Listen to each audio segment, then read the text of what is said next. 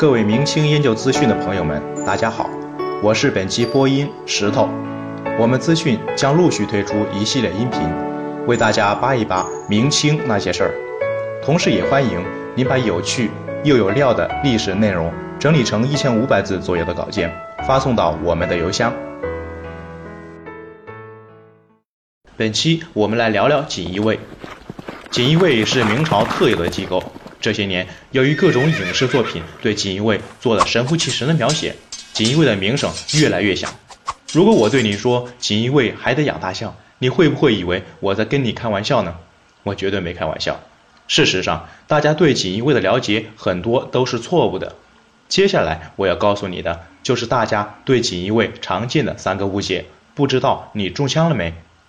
误解之一：锦衣卫都是特务密探。锦衣卫中的一部分确实是密探，但锦衣卫的职责很多，密探不过是其中之一。除了巡捕之外，锦衣卫还要干很多五花八门的事儿，有点类似于公司里新来的实习生的职能。这些五花八门有哪些呢？让我们举例说明。首先是执驾侍卫，通俗的说就是保安加助理。其次，锦衣卫还要在北京城修理街道、疏通沟渠，这就又成了出苦力的劳工。还有一项比较囧的任务，就是在京城搜捕私自净身的人员。明朝太监待遇高，因此很多人挤破了脑袋想去当太监。可问题是名额有限，那些已经割了致命一刀又当不成太监的，就会扰乱京城的秩序。所以锦衣卫必须严加搜查，但凡捉住，加号一个月打一百，押回原籍。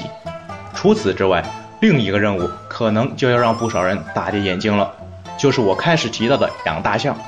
原来在明朝，大象可是各种典礼仪式中必不可少的动物。大象吃的那么多，平时养它就成了件麻烦事儿。这时，又是锦衣卫毅然决然的华丽转身，成为大象饲养员，在朝廷设立的驯象所里边专门负责养大象。每逢大的祭祀活动，最多要用三十一头大象。那么伺候大象的锦衣卫们有多憋屈，就可想而知了。误解之二：锦衣卫人人都穿飞鱼服，配绣春刀。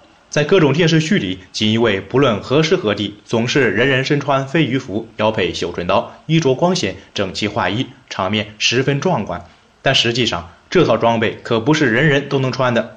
按照明朝规定，飞鱼服只有皇帝特别赏赐才能穿，锦衣卫自然也不可能人人有份儿。一般来说，只有锦衣卫的堂上官，也就是衙署长官，在一些重大场合，如祭祀历代帝王时，才能穿飞鱼服，而其他的锦衣卫就只好羡慕嫉妒恨了。就算有仪仗任务，也只能穿红柱丝纱罗衣、青绿锦绣服一类的衣服，是不允许穿飞鱼服的。误解之三，锦衣卫想抓谁就抓谁，这抓人之前嘛，总得有个程序，证明一下身份。搁现代就好像是先亮亮你的警官证和拘捕令。同样，在古代，锦衣卫抓人，他是需要有假帖的，而且就算你拿到了假帖，也不一定就能去抓人，中间还得要刑科启示中批准才行。这手续啊比较复杂。不过，随着制度的败坏，这一刑科批准制度也成了摆设。